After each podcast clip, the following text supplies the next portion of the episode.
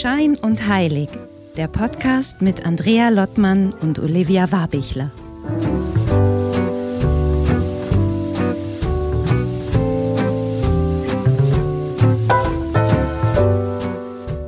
Hallo Olivia, hallo nach Wien.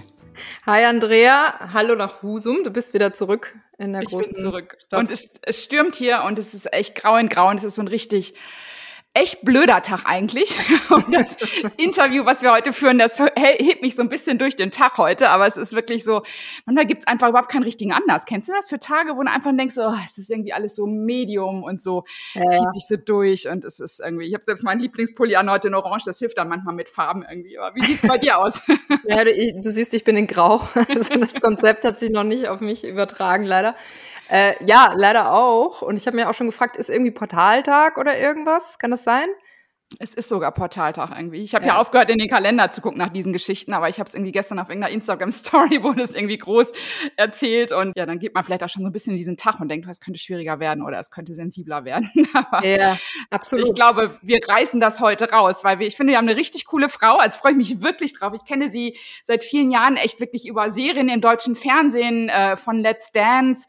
Weiß, dass sie ein Buch geschrieben hat, ein zweites Buch. Darüber sprechen wir auch heute jetzt ganz aktuell auf den Markt bringt. Und es geht vor allem um das Thema, was uns heute eigentlich auch beschäftigt, weil es geht wirklich um dieses Thema, das Leben von der leichten Seite nehmen oder rosa-rot ist, glaube ich, eher das, das Motto von ihr. Und ihr aktuelles Buch heißt Das Leben schwer nehmen ist einfach zu anstrengend und könnte mir eigentlich kein besseres Thema für diesen Tag heute wünschen als genau das. Deswegen äh, möchte ich an dieser Stelle schon gleich mal Susan Sodoropoulos vorstellen. Hallo Susan. Hallo, danke für die Einladung. Herzlich willkommen. Und du strahlst jetzt schon echt aus, äh, also ich muss ja mal sagen, wir sehen uns hier immer über Video, aber wir zeichnen ja nur Ton auf. Aber es macht schon Spaß, dich jetzt anzuschauen, weil du, obwohl du einen langen Tag hattest, sagtest, du hast schon einige Gespräche geführt heute. In Pink mit Lieblingsmensch hast du ein, ein schickes Sweater an und irgendwie das, das strahlt uns gerade an. Macht jetzt schon gute Laune. Yes. Pink, äh, Think Pink, würde ich sagen, ne? Ja. Das ist Ja. ja ein bisschen dein Motto, ne? Oder? Also nicht ganz so, aber es hat mit Rosa-Rot zu tun.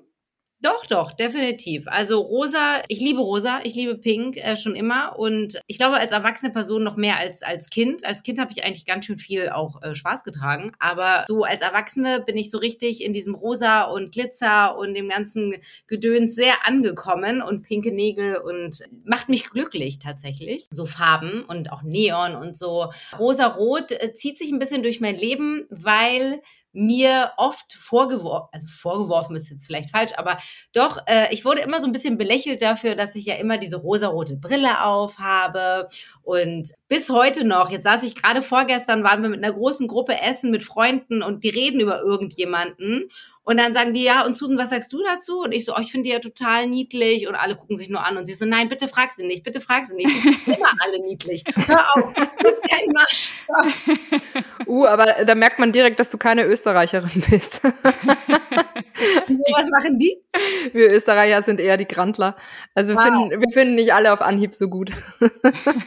Ja, das wird ja auch, also hier äh, in Deutschland in einigen Regionen auch, ja, Menschen nachgesagt, ne? Also irgendwie, ich habe da, glaube ich, wenn man jetzt auf Deutschland betrachtet, wahrscheinlich eher so ein Kölner Herz, wenn ich aus Hamburg komme.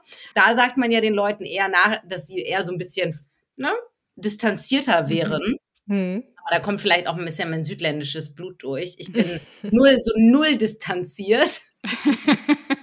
Und ich mag eigentlich immer jeden. Also bei mir ist es andersrum. Man muss mich wirklich von dem Gegenteil, also da muss schon was passiert sein oder irgendwas muss mir an, äh, irgendwas geben, damit ich irgendwie skeptisch bin. Aber erstmal bin ich jedem sehr wohlgesonnen. Hm.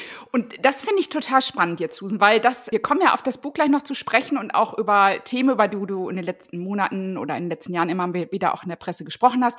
Aber wo kommst du eigentlich her? Weil ich habe gelernt in der Vorbereitung auf das Gespräch heute, du hast jüdische Wurzeln, griechische Wurzeln. Ähm, bring uns mal so ein bisschen rein, wo du herkommst eigentlich. Das fände ich ganz spannend, weil ich glaube, das, das äh, hört man nicht allzu oft von dir. Ja, ich bin ein äh, Potpourri, ein Mischmasch.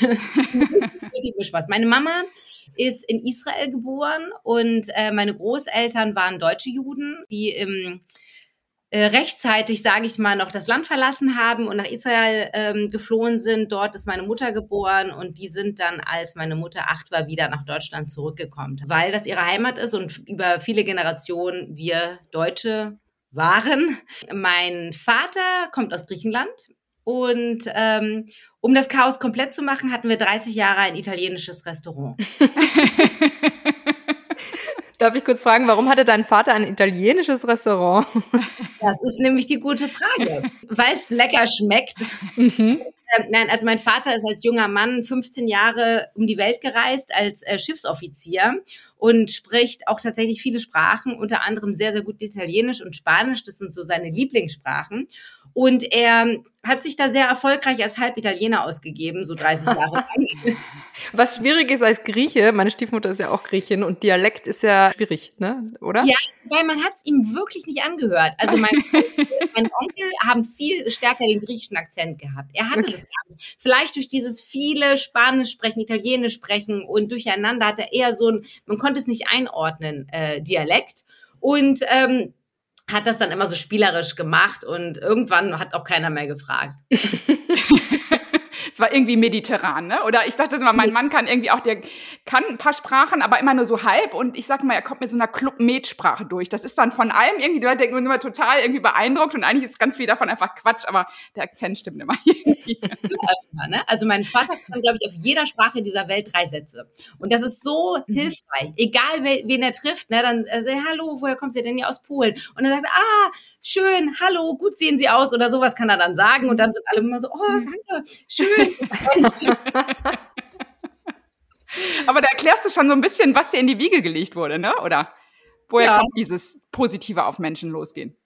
Definitiv äh, von zu Hause auch, ja. Also äh, so ein Gastronomie, als Gastronomiekind habe ich das natürlich sehr viel gesehen. Mein Vater liebt die Menschen und die Menschen lieben ihn und er äh, hat das sehr gelebt. Also wir hatten so eine Erlebnisgastronomie, ne? Also sowas, wo die Leute dann immer mit Namen begrüßt wurden und Küsschen und ach, Mensch, äh, Bellissima und du möchtest doch bestimmt wieder Pasta mit Dingenskirchen, keine Ahnung. Also alles war sehr herzlich. Dazu hing da immer ganz viel Dekoration. Das ganze Jahr war da Weihnachten und Silvester und Ostern und alles hing da immer. Und ähm, die Leute haben dort Geburtstage gefeiert und WM geguckt und es war immer dort äh, Party. Also meine ganze Kindheit habe ich das so erlebt. Und mein Vater hat mir sehr auch, also das habe ich im ersten Buch auch tatsächlich so geschrieben, als ich über dieses Restaurant erzählt habe und über meine Kindheit, naja, dieses alle gleich auch behandeln. Also er hat immer gesagt zu mir, das ist mir so im Ohr, er hat immer gesagt, bei mir kommt der Bürgermeister und die Spieler vom HSV und die Putzfrau und der Polizist und der Obdachlose rein und alle gehen sie bei mir aufs gleiche Klo. So. Mhm. Und dann, ähm, und das war immer so für mich so, okay, alles klar. Also deswegen, die saßen da dicht zusammen und die Tische wurden zusammengeschoben und irgendwie, das ist ja sehr bei mir angekommen. Mhm. Süß. Was hat dich denn dann bewogen, also wenn du aus diesem Background kommst, äh, in die Schauspielerei zu gehen ganz früh? Ja, also tatsächlich war das schon immer mein Herzenswunsch. Also ich hatte noch nie einen anderen Berufswunsch. Also es wird kein Poesiealbum von mir geben, wo ich was anderes reingeschrieben habe, außer Schauspielerin, Sängerin, Tänzerin, Entertainerin, Moderatorin, Superstar, auch gerne mal. also irgendwas in der Richtung ähm, habe ich immer geliebt. Immer, immer, immer. Also ich kann mich wirklich nicht an was anderes erinnern. Ich war so ein so ein typisches Kind, auch ein bisschen anstrengend, glaube ich. Wenn so drei Gäste dann da waren, so setzt euch hier nicht für was auf, ähm, ich sing was, ich tanze was. Ähm, also irgendwie immer so irgendwas vormachen. Und es hat mich immer sehr erfüllt. Und auch, ich habe das immer gerne Fernsehen geguckt, Musik gehört, Zeitschriften gelesen, Bravos gesammelt und irgendwie war ich immer so, ich will da auch stattfinden und war so mein immer immer immer mein Traum. Schön. Aber da bist du ja dann auch wirklich dran geblieben und hast dir das ja auch äh, verwirklicht. Das ist ja ist ja. ja. so schön. Und jetzt möchte ich gerne einmal so ein bisschen schon die Brücke schlagen zu deinem zweiten Buch. Und wie gesagt, du hast ja schon einen Bestseller hinter dir. Der Titel von deinem Buch lautet Das Leben schwer nehmen ist einfach zu anstrengend. So, also, ne, das ist, äh, sagt schon mal einiges aus. Und wir haben gelesen, äh, in deinem Buch erklärst du ja auch, dass sozusagen die Idee zum Buch durch diese Aussage von dir selbst äh, entstanden ist. Vielleicht magst, magst du da ganz kurz erzählen, wie kam es denn eigentlich dazu, dass du, ja, dass du dir diesen Titel und dann auch das Thema Achtsamkeit sozusagen angenommen hast? Ähm, es kam natürlich dadurch, das erste Buch kam ja mehr oder weniger zu mir. Es war nie auf meiner Bucketlist oder ich werde irgendwann mal ein Buch schreiben, sondern es ist irgendwie durch meine Vita und meine Erlebnisse und Tiefpunkt und wieder raus und äh, persönliche Weiterentwicklung und pipapo entstanden und wurde sehr, sehr gut angenommen. Und viele haben immer gesagt, das ist wie so ein Türöffner in diese ja, Welt und irgendwie und die Leute aus dieser Welt haben immer gesagt, du bist wie so ein Dolmetscher für uns, ja, du äh, brichst das alles sehr runter und das ist für jeden irgendwie sehr zugänglich und da habe ich so gemerkt, so, okay, cool, äh, habe ich jetzt gar nicht so bewusst entschieden, aber anscheinend ist das was, was ich ganz gut kann, das so runterbrechen. Und alles ist eben immer sehr leicht. Das ist die Idee. Ja, und irgendwann haben immer alle gesagt, das mit der Brille und dem Perspektivwechsel habe ich verstanden. Das war das erste Buch. Aber dann kommt wieder das Leben dazwischen und dann, was dann? Dann habe ich gedacht, ich wollte so gerne ein zweites Buch schreiben, war mir aber immer nicht so richtig sicher, wohin die Reise geht. Ich wusste, es ist was mit Freude, ich wusste, es ist was mit Leichtigkeit, aber wie genau genau. Und ich hatte auch so viele Themen und ich wollte so viele Themen behandeln, habe ich am Ende auch gemacht. Aber ich wollte, dass das so super easy ist. Ich habe gedacht, du kannst kein Buch über Leichtigkeit schreiben und das ist dann kompliziert. Also das wäre mhm. ja doof. Also habe ich gedacht, es muss super easy sein. Im besten Fall, so beschreibe ich es, ein Umdenken ohne Nachdenken. Und im besten Fall hast du da drei Minuten Zeit am Tag, wo du auf Klo mal kurz lesen kannst, weil der Rest ist ähm, voll gepackt. Und da sollst du dich doch bitte amüsieren und vielleicht ein bisschen lachen, aber gleichzeitig soll was mit dir passieren. Und das habe ich irgendwie versucht umzusetzen und die Menschen wirklich da abzuholen, wo sie auch gerade stehen, in ihren echten, realen Alltagssorgen. Also und da irgendwie Tools mit an die Hand zu geben, zu sagen, cool, ich brauche gar keinen fünfwöchigen Yogakurs. Ich kann das auch alleine irgendwie in mein Leben ziehen und brauche noch nicht mal jemand, der mir dabei hilft. Ich brauche mhm. nur irgendwie zu wissen, in welchen Situationen brauche ich andere Gedanken und andere Strukturen. Mhm. Und dann gibst du den Leuten einfach, führst du sie durch. Du sagst ja auch, man, äh, man kann quasi, wenn man halt Lust hat oder lädst dazu ein, dass man sozusagen ein Kapitel an einem Tag zum Beispiel lesen kann ne, und sich dann damit beschäftigen kann, um es wirklich so eigentlich auch so regelmäßig zu machen ne, und wirklich so einfach runterzubrechen und nicht so eine riesengroße Sache draus zu machen, weil so kennt man das meistens ne, von den Ratgebern.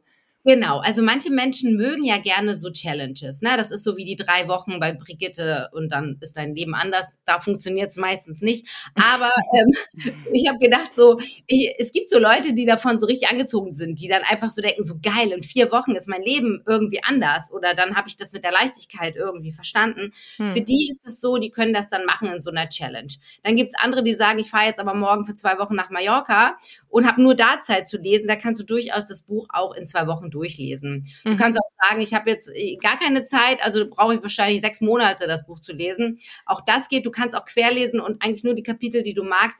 Alles kann, nichts muss. Damit starte ich eigentlich auch direkt rein ins Buch, weil es ist so, es, es soll ja eben nicht anstrengend sein. Also mhm. du musst das Ding nicht irgendwie studieren oder so. Ne? Also ja.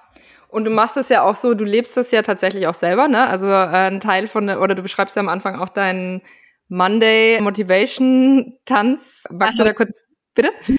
Der war heute dran. Heute genau. Heute weiß ich gar nicht, welches, welchen Song hast du? Hast du deinen Song genommen? Ich wohl. Ja. Stimmt, an der Stelle müssen wir sagen, du bist ja jetzt Sängerin auch und das ist ja richtig toll. Sag es weiter und es war so lustig, weil Andrea und ich haben ja schon einen richtigen Ohrwurm jetzt von deiner neuen Single. Und er geht nicht weg, er ist wirklich. Er geht nicht weg, sehr eindringlich. Mit Marianne Neumann gemeinsam. Das war ja offensichtlich auch ein Herzensprojekt. Ne? Du hast ja am Anfang auch gesagt, du hast ja unter anderem auch gewünscht, äh, Star und Sängerin zu sein dann. Und das ist sozusagen so ein, auch so ein Brückenschlag. Also das heißt, du da merkt man schon, auch wenn man dir auf Instagram folgt, du lebst, du hast es ja auch vorher schon, also ich weiß gar nicht, es gibt diese Highlights, da kann man sich ja durchklicken, muss ich auch so lachen, weil in der Vorbereitung äh, habe ich dann auch gesehen, das erste, was du drin hast, war ein Song von Goodbye heißt der von Ja, von Die Happy. Ja, und das habe ich seit Jahren nicht gehört und ich habe es gehört und denke, warte mal, das kenne ich und war und man ist sofort drin, das war total schön. Das war mein erster Monday Dance. Genau, das war das war richtig gut und äh, ja, und der letzte heute war Sag es weiter.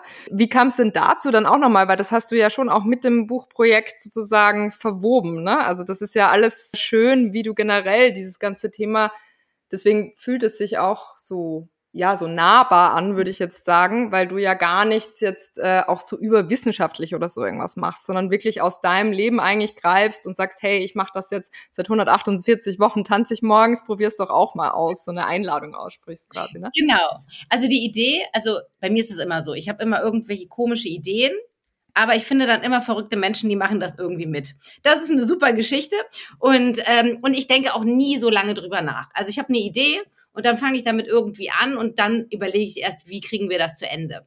Äh, auch ein guter Tipp für Leute, die so nicht ins Machen kommen, weil die durchdenken sich ja die da Sachen zu viel, ne? Und dann alles, was da passieren kann und so. Und dann am Ende bereut man es, dass man es ja gar nicht probiert hat. Am Ende, was kann jetzt passieren? Hätte jetzt auch nicht klappen können, die ganze Geschichte. So what? Dann hätte ich keinen Song. Aber es hat funktioniert und es ist wirklich eine schöne Geschichte, weil ich habe immer gedacht, so, mh, hm, warum gibt es keinen Soundtrack zum Buch? Es gibt ja auch zum Film und das verbindet einen so emotional mit so einem Thema. Wir kennen das alle. Wir sitzen im Auto, dann kommt irgendwie ein Song aus Dirty Dancing und wir sind sofort so, oh Gott. Time ja. of my life. sind sofort, mein Baby gehört zu mir. So. Und ähm, sind in der Situation und emotional in diesem, in diesem Gefühl. Und ich habe gedacht, so, das wäre ja so cool, wenn wir das irgendwie erreichen könnten. Und ich suche bei Instagram immer Songs, die zu meinen, thematisch zu meinen Postings passen. Gib dann immer irgendwie ein, ja, jetzt schreibe ich was über Glück und dann Glück und dann kommen irgendwie, und so finde ich auch immer echt schöne neue Lieder tatsächlich äh, von tollen äh, Künstlern. Und so bin ich eigentlich bei Rosaroten Glück auf die Gruppe Berge gestoßen, in der Marianne Neumann vorher war und habe dann immer dieses Glück drunter gelegt und das war wie mein Soundtrack. Ich habe immer gesagt, das ist wie mein Soundtrack zu Rosaroten Glück. Und dann saß ich halt irgendwie letztes Jahr am Strand von Tel Aviv und habe an meinem zweiten Buch geschrieben und dachte so, ich will einfach einen Soundtrack zu diesem Buch haben. Und habe ich gedacht, am coolsten wäre es ja mit Marianne, weil die ist so berührt mich so. Und dann habe ich Marianne, ich hatte ihre Nummer schon, weil wir haben uns über Instagram connected und dann habe ich ihr irgendwie eine Voice raufgeschickt und Marianne, ich habe eine ganz verrückte Idee. Entweder denkst du, ich bin völlig bekloppt oder du sagst, cool, machen wir. Und ich gesagt, wollen wir nicht einen Song machen zu meinem Buch? Und sie war direkt so, ey, ja, lass uns treffen und dann haben wir direkt brainstormt, haben dieses Lied geschrieben und sie hat das war auch so cool. Da merkt man, ne, das ist so der Flow. Wir haben diesen Song, die Idee, ich habe hier ganz viele Lines geschrieben, worum es gehen soll, was ich da drin haben möchte, ein paar Reime schon. Und sie ist in die S-Bahn gestiegen nach Hause und schickte mir nach einer Stunde die erste Aufnahme. Und das war schon, ich verrate dir was und bitte sag es weiter. Also wirklich der Refrain, schon die ersten drei, vier Zeilen. Ja, Marianne. Cool. Ja. Sollte sein. sollte sein. Ganz cool.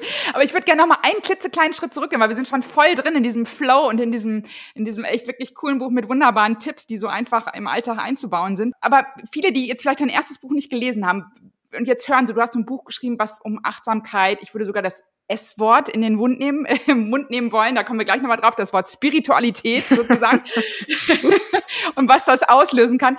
Aber Sun, sag nochmal, was hat dich auf diesen Weg gebracht, dich überhaupt mit diesen Themen zu beschäftigen, so in a nutshell? Kannst du das nochmal so, so versuchen, mhm. so rauszustellen?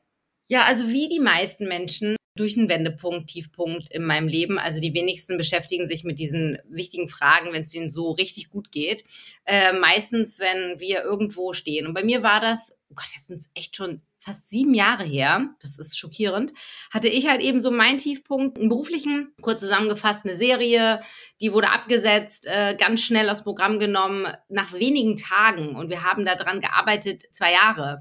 Und für mich ist da eine Welt zusammengebrochen. Das hat mein Herz wirklich in tausend Teile zerfetzt. Da habe ich den Glauben an alles verloren irgendwie. Und äh, weil ich ja immer so der Meinung war, wenn man so mit Liebe und dann kommt das so zurück. Und es war so, es passte alles nicht zusammen. Es war das Unfairste überhaupt. Und da bin ich irgendwie in so eine Haltung gerutscht, also zum einen in eine totale Hass-Tirade. Also ich habe mich selber nicht wiedererkannt. Ich war wirklich ein, ich war voller Wut, Hass, äh, Neid, alles, alles, was ich gar nicht kenne in mir, kam da raus, Dämonen. Und, ähm, und ich dachte so, wer ist diese Person? Und ich habe wirklich, ich war in einem Widerstand von, das hätte nicht passieren dürfen, das war ungerecht, die Welt ist scheiße, diese Branche ist Müll ich will eigentlich mich nur noch verstecken und irgendwann sollen die mich anrufen und sagen, hier ist deine Hauptrolle am besten in Hollywood, damit ich den einzeige. Die haben sich geirrt, haben einen Fehler gemacht. Und, ähm, und da drinnen hing ich so schön ein paar Jahre auch, ja. Und äh, immer zwar in Wellen und da kamen immer auch mal Up and Downs. Aber es war dann irgendwann eben der Moment, und den beschreibe ich im ersten Buch halt ziemlich genau, wo ich immer tiefer da reingerutscht bin und irgendwann mein weiser Mann Jakob, der viel in meinem Buch auch vorkommt, ähm, da gibt es so einen Insider, Jakob sagt immer, weil der sagt immer so schlaue Sachen. ähm, das schon mal ein eigenes Buch irgendwann. Das ist irgendwann ein eigenes Buch, ja, aber der ist wirklich sehr, sehr präsent und es gibt auch Kapitel über uns und unsere Beziehung und so, weil es auch so ein Alleinstellungsmerkmal. Aber er hat dann irgendwann zu mir gesagt, ich kann einfach nicht mehr. Es geht so nicht weiter. Und es war für mich so ein Wake-up-Call. Und er hat gesagt, du musst jetzt irgendwas machen. Und ich war so, was?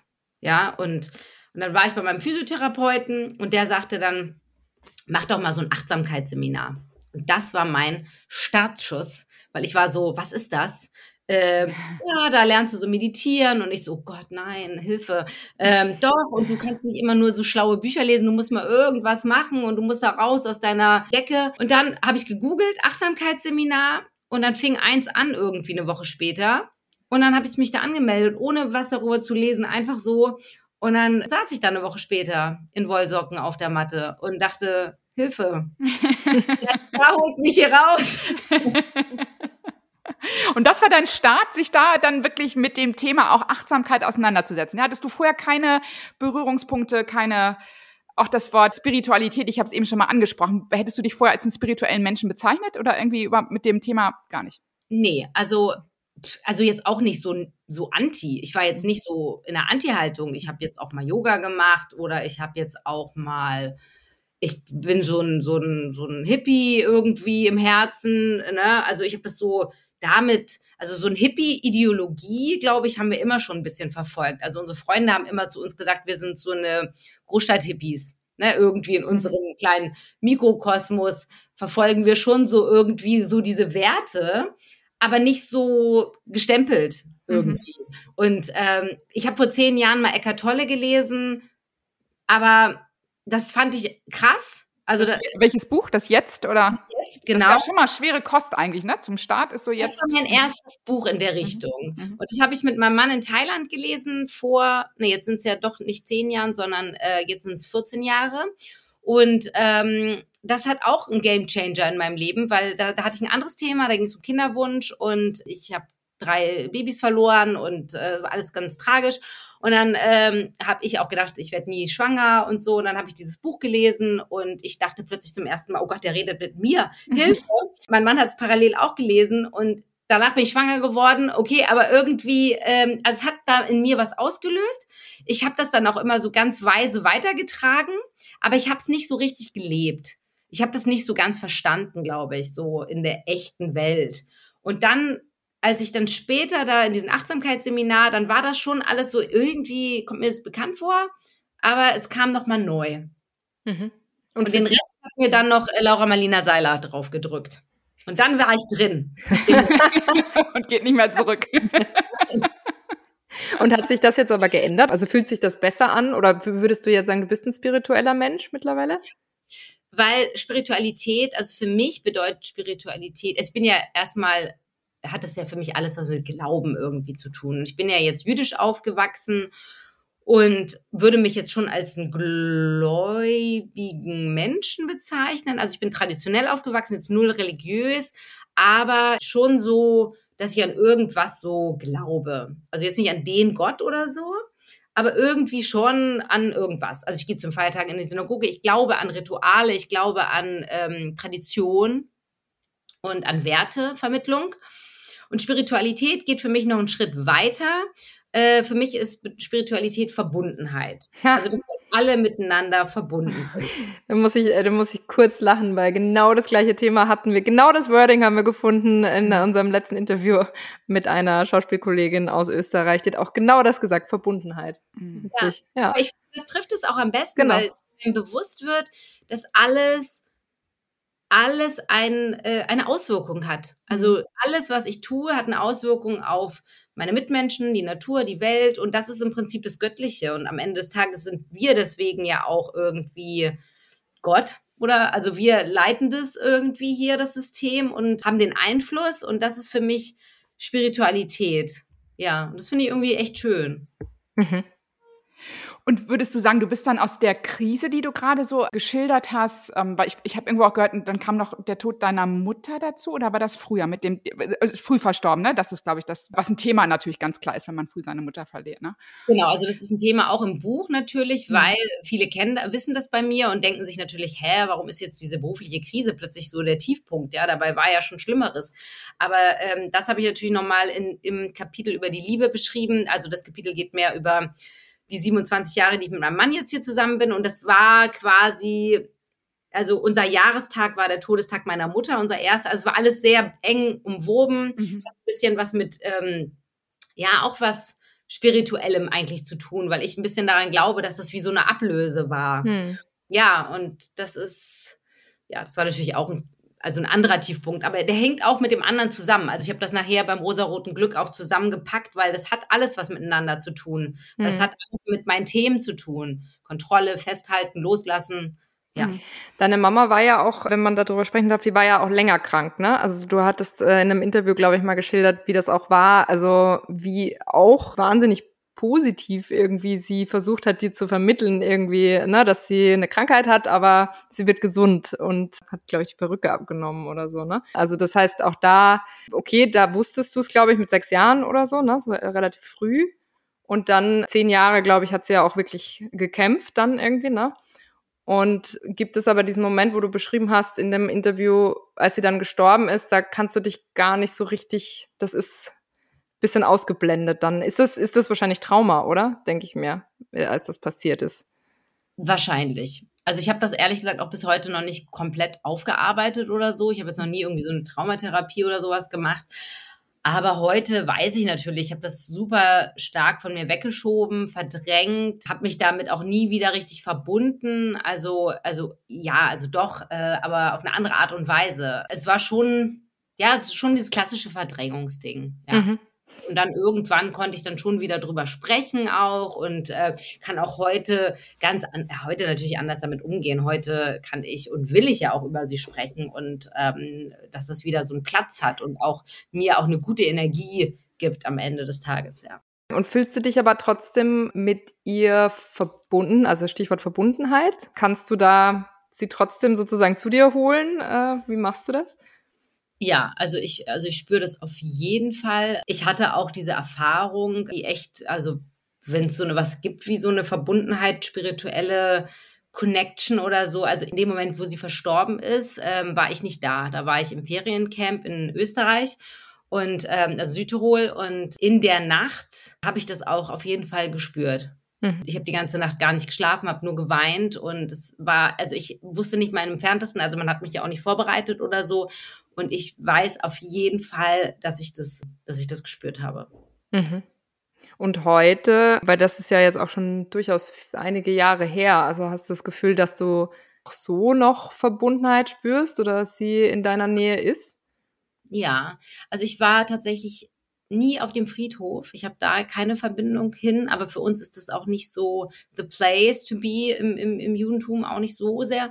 Mhm. Und für mich ist sie halt hier und überall. Und ja, also ich äh, sehe sie halt in meinem Kind ganz stark. Das ist äh, fast schon gruselig, weil er ihr so ähnlich sieht. Das ist wow, also es ist ein Ebenbild. Ne? Und, ja, und ich bin ihr auch immer ähnlicher geworden und darin finde ich mich so wieder und jetzt genieße ich das auch so. Es sind so viele Kleinigkeiten. Also früher hat sie dieselben lustigen Sachen gesagt zu mir, wie ich jetzt zu meinem Kind, so, ähm, wie siehst du aus? Und diese Frisur und dies und das. Und war halt eben nicht wie sie sich das gerne gewünscht hätte, weil sie war immer, ne, Nägel und Lippenstift und Schmuck und immer zurechtgemacht und immer hübsch. Und ähm, heute sehe ich ihr anscheinend sehr, sehr ähnlich. Und viele sagen dann, also die mich dann so, so heute bin ich halt total ihr ähnlich. Und das ist echt irgendwie super schön, ja. Ich habe immer gesagt, so wann kommt dieser Moment, weil ich fand es bei meiner Mutter immer so toll. Die hatte, meine Mutter gab es nicht ohne roten Lippenstift. nie, nie, nie, niemals. Also es war echt so das Erste, was sie morgens gemacht hat und abends abgemacht. Und ich fand das immer so cool und ich dachte immer so, ich habe immer so in, in den 20ern immer gedacht, wann bin ich so, wann ist man so alt, dass man so rote Lippenstift trägt und das ist so normal.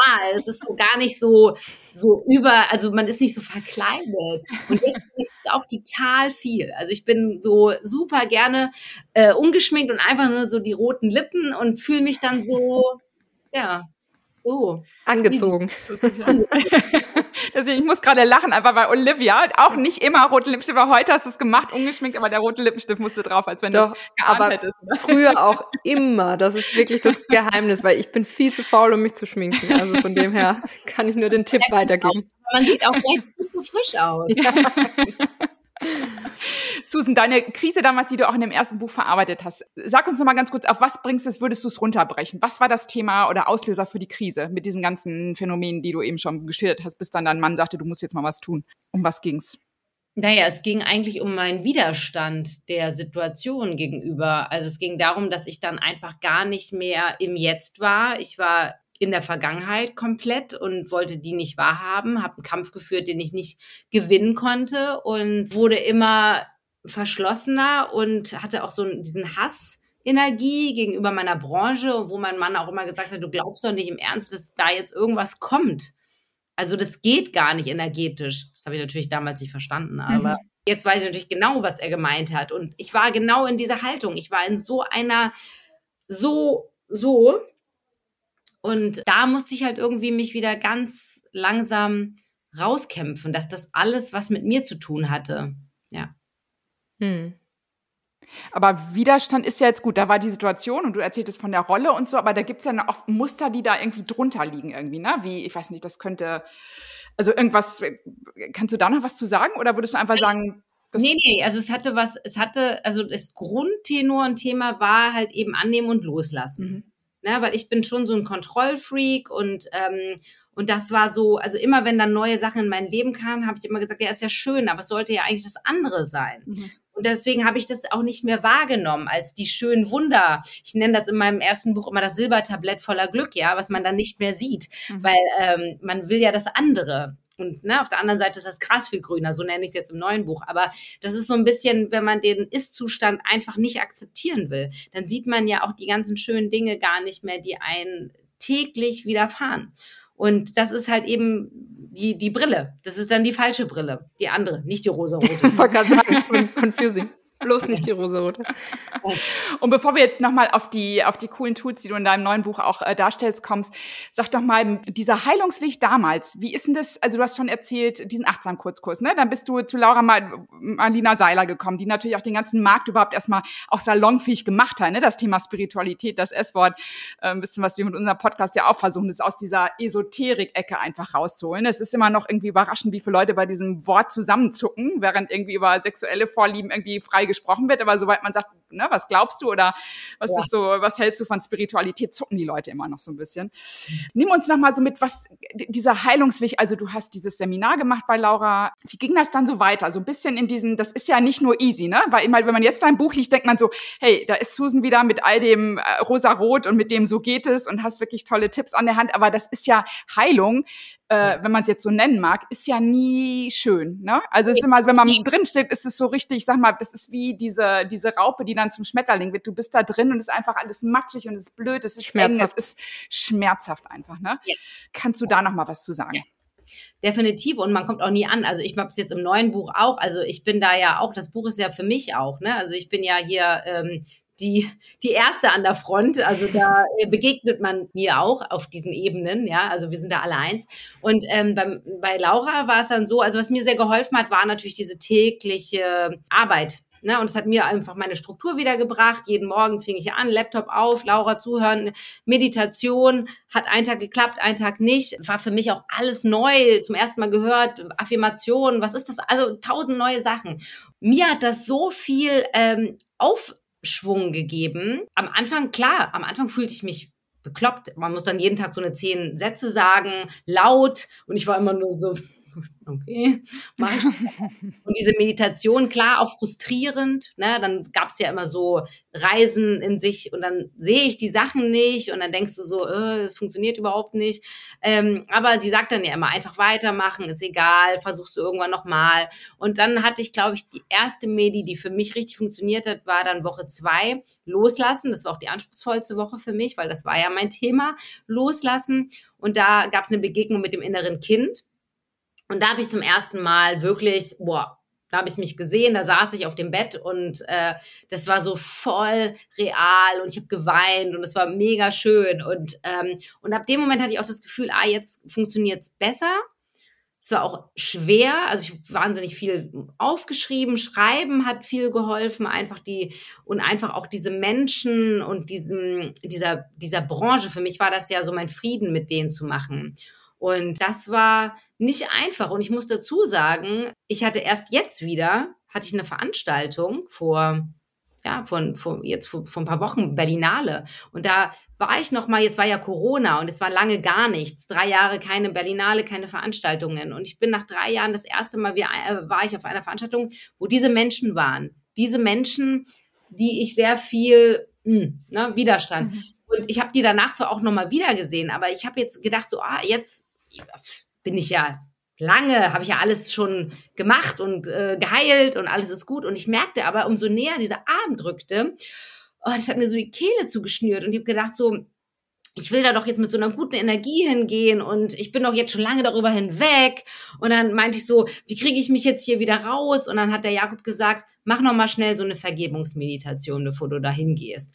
Und dann habe ich mich ins Bad gesetzt, irgendwie habe es angemacht und dann also das war so krass und dann habe ich echt, es ging sofort, ich habe geweint und dann meinte so, ja, und jetzt sieh diesen Menschen und den und ich konnte dann so gut mit so einer besseren Haltung dahin gehen. Das war echt cool. Mhm.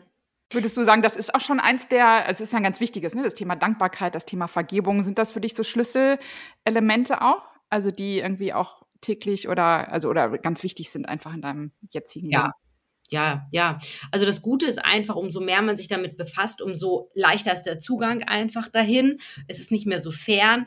Ich sage immer, der Gamechanger ist ja, dass man sich selber so schnell erkennt. Ne? Also ich bin ja selber quasi immer wieder, falle ich auf die Nase und der, der Running Gag hier bei uns zu Hause war während des Jahres, wo ich das Buch geschrieben habe und immer Jakob irgendwie ein Kapitel vorgelesen habe, sagt er immer, also ich hoffe echt, dass du dieses Buch endlich mal fertig schreibst, weil ich weiß, wer das als erstes lesen muss.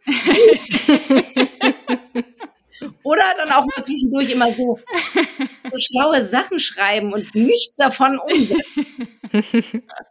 so, nein. Sehr ähm, sympathisch. Und ja, also und das ist, erwische ich mich ja ständig. Und dann sagt er auch, oder jetzt immer noch, sagt er so, lies mal noch mal Triggerpunkte, ne? lies mal noch. Aber das geht, ich finde, ganz vielen so, die sich auf diesen spirituellen oder wie auch immer man Selbsterkenntnisweg machen. Man liest es und man denkt so, oh, es macht so Klick im Kopf.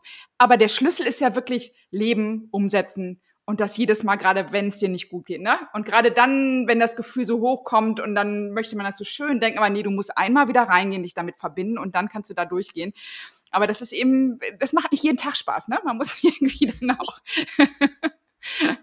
ja. Aber apropos jeden Tag Spaß machen, also jetzt haben wir ja schon ein bisschen was, das vorhin auch mal gesagt, Rituale, Stichwort irgendwie, ne? Also gut, das zählt man auf jeden Fall genauso als Ritual und auch Meditation, aber kannst du irgendwie sagen, hast du irgendwelche geheimen Rituale, die, mit denen du dich vielleicht räucherst du oder gibt's Duftkerzen oder was auch immer, machst du dir irgendwas an, um dich dann vielleicht auch nochmal ein bisschen zu verbinden selbst?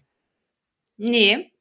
Also also der Monday Dance ist natürlich mein Ritual, um mich in eine gute Schwingung zu bringen. Ich mache das natürlich auch nicht nur Montag, sondern eigentlich, wenn es gut läuft, immer irgendwie. Musik bringt mich schon immer eine gute Schwingung. Mein, mein Vision Board hier, ich habe eine ganze oh. Wand. Cool. Schick. Wir sehen das gerade hier. bringt mich in eine sehr gute Schwingung, weil hier hängen ja meine Mädels und meine Kinder und meine Eltern und mein Mann. Und ähm, das bringt mich nach oben. Ich habe nicht nur ein Vision Board, ich habe sogar ein Vision Video.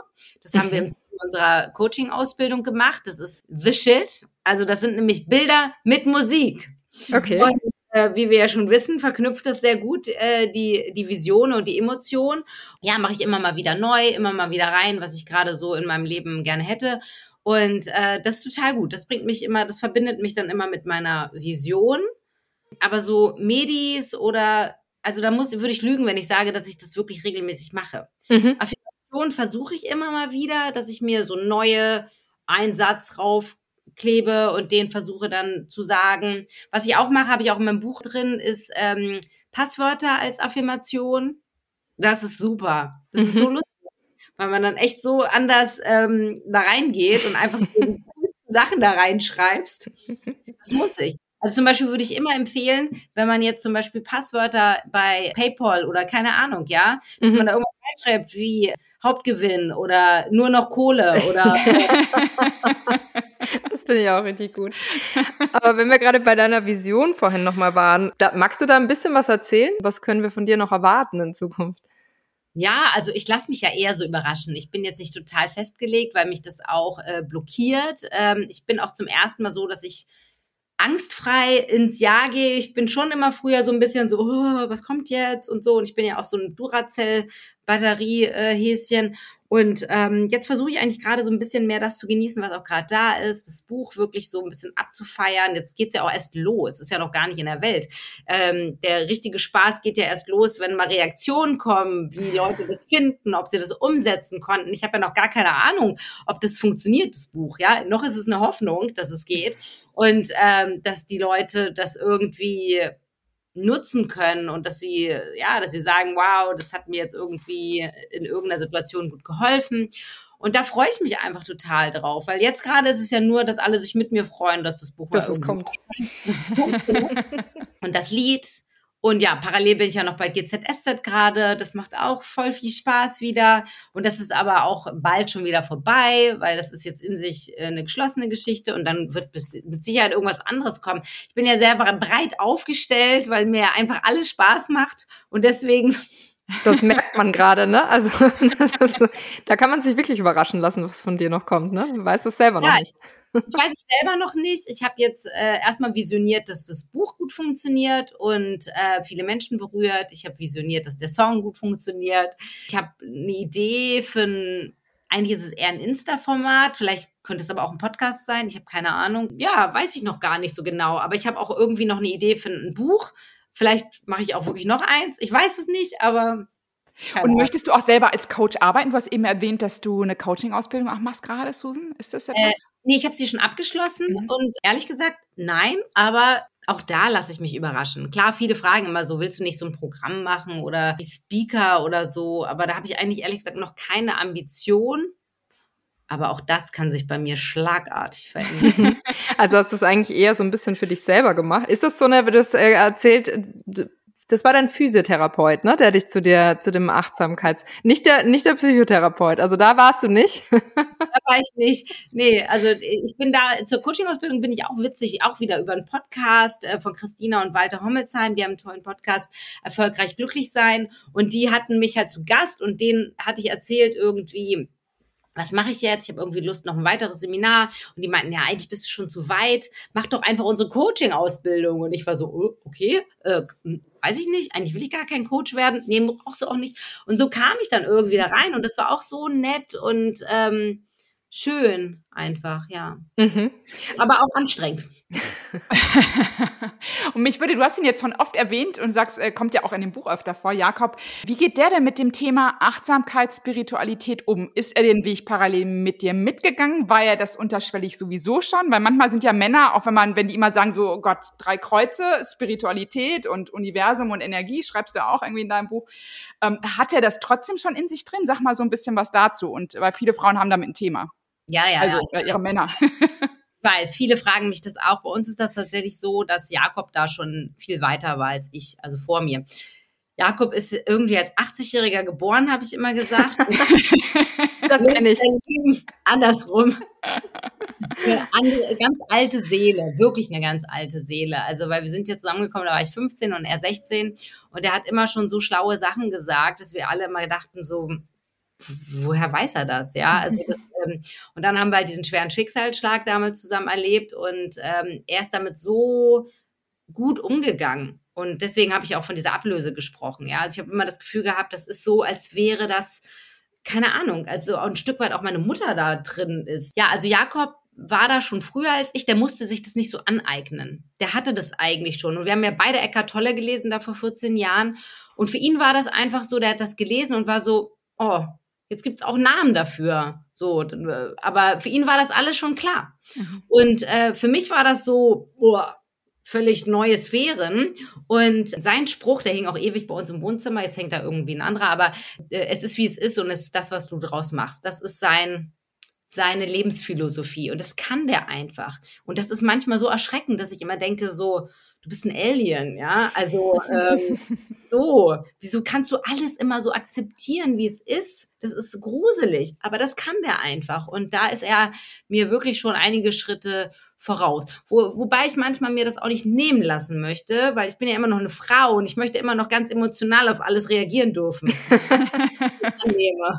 naja, in Wahrheit hat doch beides seine Berechtigung, oder? Und ich glaube, beides darf gleichwertig nebeneinander stehen. Das ist äh, ja eine gute Ergänzung im, Gegen im Gegenzug, ja. ne? Weil wahrscheinlich braucht er dann manchmal auch diese emotionale, vielleicht nicht rationale oder nicht so ruhige äh, Reaktion genauso, die du dann vielleicht mit reinbringst. Ich auch, ich hole ihn mal. Das kannst du das nochmal wiederholen. Das Wir schicken ihm nachher den Podcast. ah. Ja, ja mhm. das ist schön. Auf jeden Fall gut. Ist, äh Stichwort, Stichwort, du bist ja vage im Sternzeichen, ne? Weißt, weißt du deinen Aszendenten da zufälligerweise auch? Steinbock. Steinbock, okay. Steinbock. Oh, Stein, ja, nee, Steinbock macht ne? natürlich total Sinn mit, mit Erfolgslust sozusagen. Irgendwie, ne? Und Waage, nee, weil ich mich nämlich ge äh, gewundert habe, weil Waage, also so, so ist ja eigentlich immer schon auch relativ ausgeglichen, aber das heißt, du scheinst dich ja dann eh auch gut zu erden, immer wieder zwischendrin dann, ne? Ich glaube, das stimmt gar nicht so. Nee, also ich, ich habe immer so empfunden, dass die Waage nicht ausgeglichen ist. Also ich habe immer das Gefühl, Wagen brauchen immer ganz viel Ausgeglichenheit um sich herum. Genau, sie versuchen auszugleichen. Oder sie so. versuchen auszugleichen, so das rum. ist das. Ne? Ja. Das hast du ja eben auch gesagt, die Leute immer wieder auch mitnehmen und und äh, hm. ja. Das super regulieren bei anderen. Ja. Aber ich bin nicht im, ich bin überhaupt nicht im Gleichgewicht. Das sagt der Jakob auch immer, ne? Immer so, finde deine Mitte, ich immer so, Warum mir nicht so, mein Freund. und also, das, äh, nein. Aber Wobei man sucht sie immer. Ich bin äh, Aszendent vage und das ist ja irgendwie, der Aszendent sagt man ja, das fängt mitten, mitten im Leben an und das ist danach, wonach man strebt und dann sagt man, du bist mal so super ausgeglichen. Aber ich suche immer nur die Harmonie im Außen, aber in mir drin sieht es ganz oft anders aus. Deswegen und was ist dein Sternzeichen? Stier. Und der Mond, das habe ich aber gelernt bei einem Interview vor ein paar Monaten, ist auch nicht ganz unwichtig. Kennst du deinen, Susan? Wo da ein Mond drin steht. Das ist aber das, wo die, die Gefühlslage. Und das bei mir in der Jungfrau. Und das erklärt dann, ich stehe dann wiederum auf so Rituale, Abläufe, ohne das zu streng zu nehmen. Ich räuchere auch nicht, aber einfach so, dass es so Erinnerungen gibt, sowas wie dann bei dir der Monday Dance ist oder so. Also ich brauche dann, ich schreibe morgens immer solche Sachen und damit kann ich mich so gut durch den Tag bringen. Und das ist die Jungfrau in mir. Also, das, das soll ich nochmal rausfinden. Und du? Ich bin Zwilling äh, mit äh, Schütze-Aszendent, ähm, wie Gerda Rogers, eine ganz berühmte österreichische Astrologin, die ich immer gerne zitiere, sagen würde, unverheiratbar, weil zu freiheitsliebend. Aber genau wie Andrea sagt, der Mond ist wichtig. Und wenn man schon dabei ist, gibt eine ganz tolle App, CoStar heißt die. Kannst du dir mal runterladen und dann brauchst du ja nur den Geburtsort, Geburtszeit und dann kannst du auch wirklich dein ganzes Birth Chart sehen und was es auch bedeutet. CO und Star. Genau, CO Star. Wir packen es auch in die Show Notes. Gerne nachher nochmal. Und da hast du dann nämlich auch noch die Venus. Und das finde ich natürlich auch immer spannend, gerade so mit deinem Partner jetzt, mit deinem Mann rauszufinden, so äh, wie tickt man denn auch im Liebesleben und genau Mond ist dann eher so die emotionale Tiefe. Aber ich glaube, das ist totaler Quatsch, Oliver. Wir haben jetzt gelernt, äh, guck mal, 14, 15 habt ihr euch kennengelernt, so roundabout. Das ist irgendwie über 20 Jahre kennt ihr euch dann. Also es ist, äh, ich glaube, da, die brauchen so eine App nicht. Das ist Schnickschnack, Oliver. Nee, das ist für Menschen wie dich, die unverheiratet sind irgendwie und die Hoffnung nicht aufgeben. Oder hoffnungslos. Wenn wir schon bei Sternen sind, also ich, was ich aber weiß, ist, mein Mann ist auch Zwilling und Waage und Zwilling sollen ja Best äh, Case sein. Ja, absolut. Genau, möchte ich auch einmal so sagen. Meine meine Mutter war auch Zwilling. Siehste. Ja, das sind halt die Luftzeichen. Die können schon sehr gut miteinander tatsächlich. Also, das ist wirklich eins der besten Matches. Das habt ihr gut gemacht. Yes. Yes. ja, wunderbar. Hast du noch von deinen, ähm, vielleicht so zum Abschluss, von deinen ganzen tollen Tipps und Tricks und Aufgaben, die du da im Buch auch stellst, wo sich ja jeder selber, glaube ich, auch so sein Favorite raussuchen kann. Monday Dance haben wir schon gehört, aber hast du irgend noch mal eine Lieblingsübung oder so, die du brauchst, um so, um so richtig, ja, auch wieder verbunden zu sein? Hm, naja, also verbunden, also ich glaube, ich nenne es da nicht so, ne? Also bei mir geht es ja mehr ein bisschen um diese, die Leichtigkeit immer wieder mhm. ins einzuladen. Ne? Leichtigkeit und Freude, Leichtigkeit und Freude, das ist die Devise hier bei mir. Äh, weil Verbundenheit, ich habe zwar ein Kapitel, das äh, fandet ihr vielleicht auch lustig, ne? Spiritueller Schnickschnack. genau. Scheinheilig.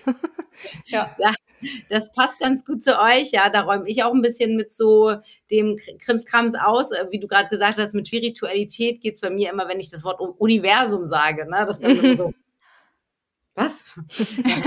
also schon wieder damit zu tun. Und ähm, das finde ich ganz lustig. Und da sage ich halt so ein paar Tipps, wie man halt eben so große Sachen wie Meditation äh, eben auch in seinen Alltag eingliedern kann, dass das jetzt nicht immer auf so einer Matte stattfinden muss, sondern das kann man durchaus auch beim Essen oder beim Duschen machen ähm, oder in anderen Situationen, die dir näher sind.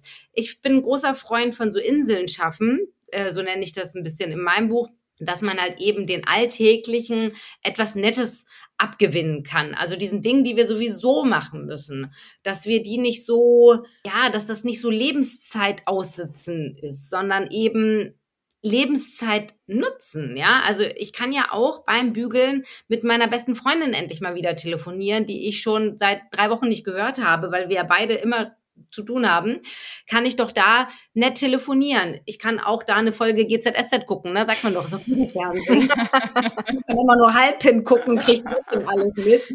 Oder man äh, kann auch beim Wäscheaufhängen endlich den Podcast hören hier von euch, ja, weil kommt angeblich nie dazu.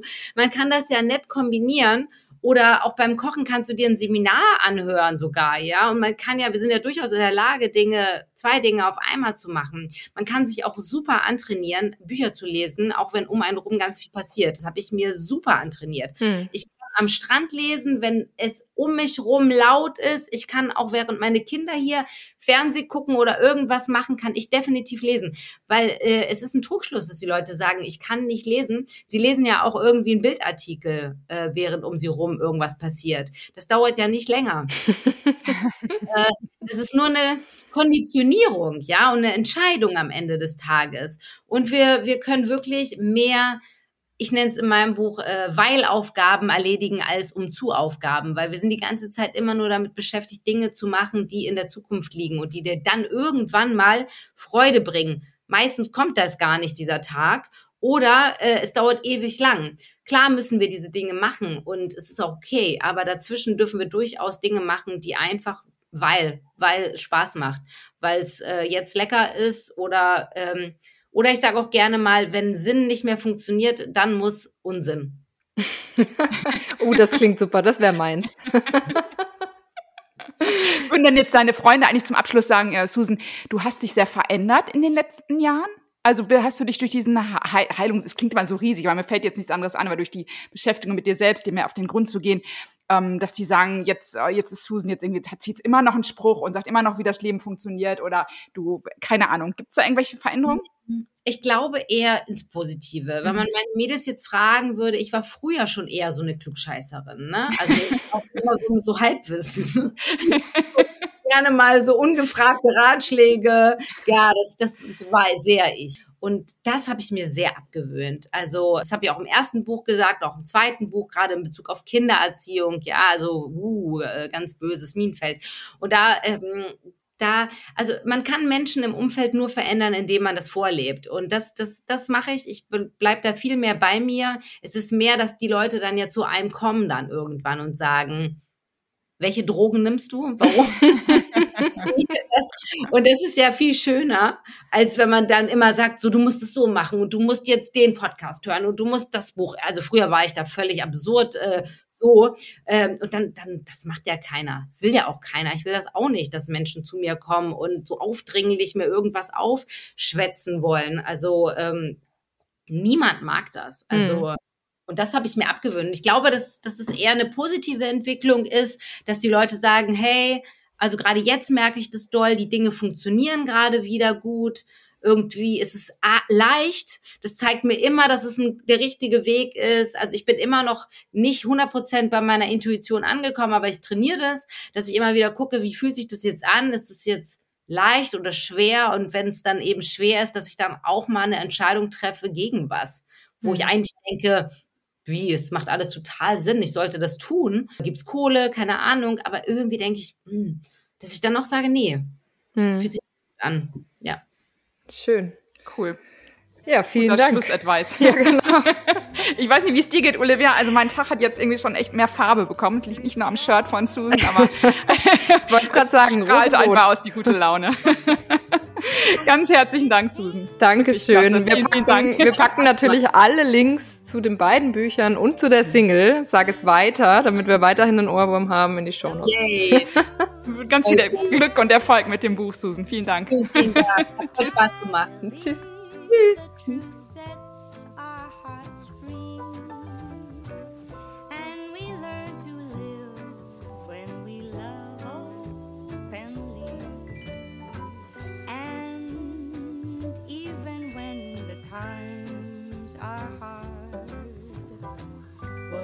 Das war Schein und Heilig, der Podcast mit Andrea Lottmann und Olivia Wabichler. Remember, you can only do right by me.